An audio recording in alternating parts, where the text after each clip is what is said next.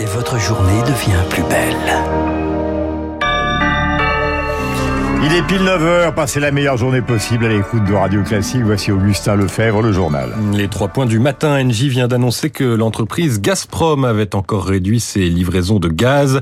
La Russie utilise ses ressources comme une arme contre les Occidentaux qui soutiennent l'Ukraine.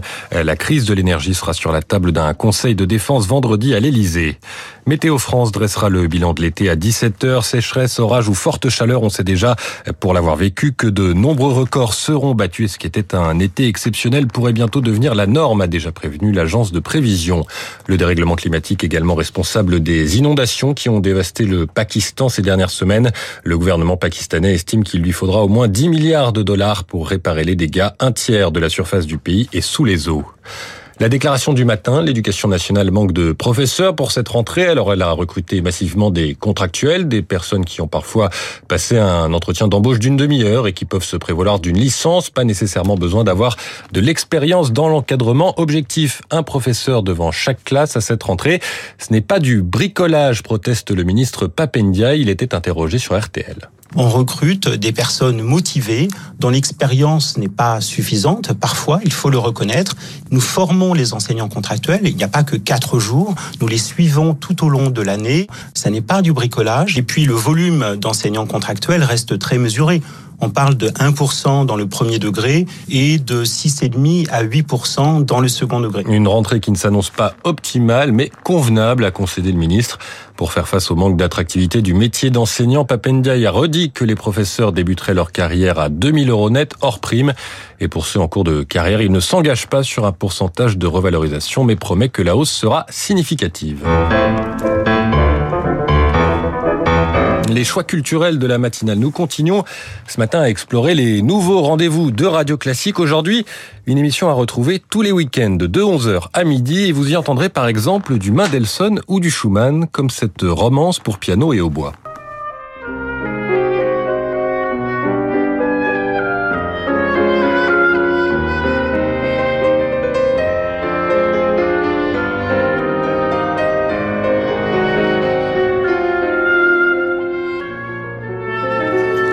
Quand je parle de Schumann ou de Mendelssohn, je parle de Clara Schumann et de Fanny Mendelssohn. Radio Classique lance en effet une émission consacrée aux compositrices. Ça s'appelle Femme majeure. C'est présenté par la journaliste Daphné Roulier qui rejoint le grand cœur des voix de Radio Classique. Alors peut-être que vous vous demandez, est-ce que c'est vraiment possible de faire deux heures d'émission par semaine avec seulement des compositrices? Eh bien oui. Car des compositrices, il y en a, et depuis toujours, si elles ne sont pas connues, ce n'est pas parce que les femmes seraient moins douées que les hommes pour écrire de la musique. Non, c'est qu'elles ont été invisibilisées par ceux qui considéraient que la composition devait rester une histoire masculine. Elles ont délibérément été effacées de l'histoire. Depuis quelques années, on retrouve leurs partitions, on les joue, on les enregistre, et désormais, donc, on les met à l'honneur sur Radio Classique dans une émission dédiée.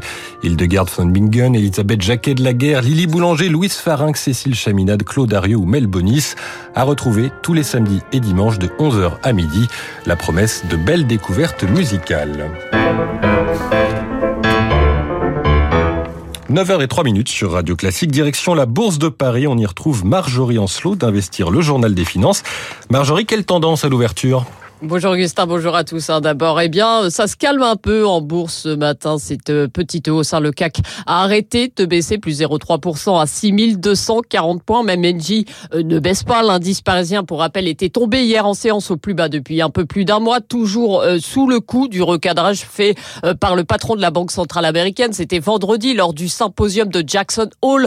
Jérôme Powell a mis fin aux espoirs des boursiers de voir la Fed abaisser ses taux l'an prochain. Powell a déclaré que la lutte contre l'inflation, je cite, nécessitera probablement une politique restrictive pendant un certain temps. En clair, ça veut dire une fois que les taux auront eu fini euh, d'être relevés, ils ne seront pas abaissés de sitôt. La Banque centrale américaine, comme d'ailleurs euh, la BCE et la Banque d'Angleterre, ont bien insisté lors du symposium de Jackson Hole, donc en fin de semaine dernière, sur le fait que la lutte contre l'inflation était l'objectif numéro un et que les taux seraient relevés coûte que coûte au détriment, s'il le faut, euh, de la santé de la croissance économique. C'est donc dans ce contexte que les derniers chiffres de l'inflation en Allemagne, ceux euh, pour le mois d'août, seront euh, publiés tout à l'heure. Ce sera à 14 heures. Attention à la facture de gaz. Prudence en attendant. En bourse, c'était le point sur l'ouverture à la bourse de Paris. Merci Augustin.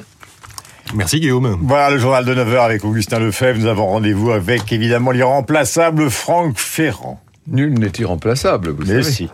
Je vous emmène en Égypte, si vous voulez bien. Mhm. Nous allons faire un bond de 33 siècles en arrière pour aller essayer de résoudre Ramsès. ça. un Ramsès, le dernier Ramsès, Ramsès, enfin pas le dernier, l'avant-dernier, Ramsès III.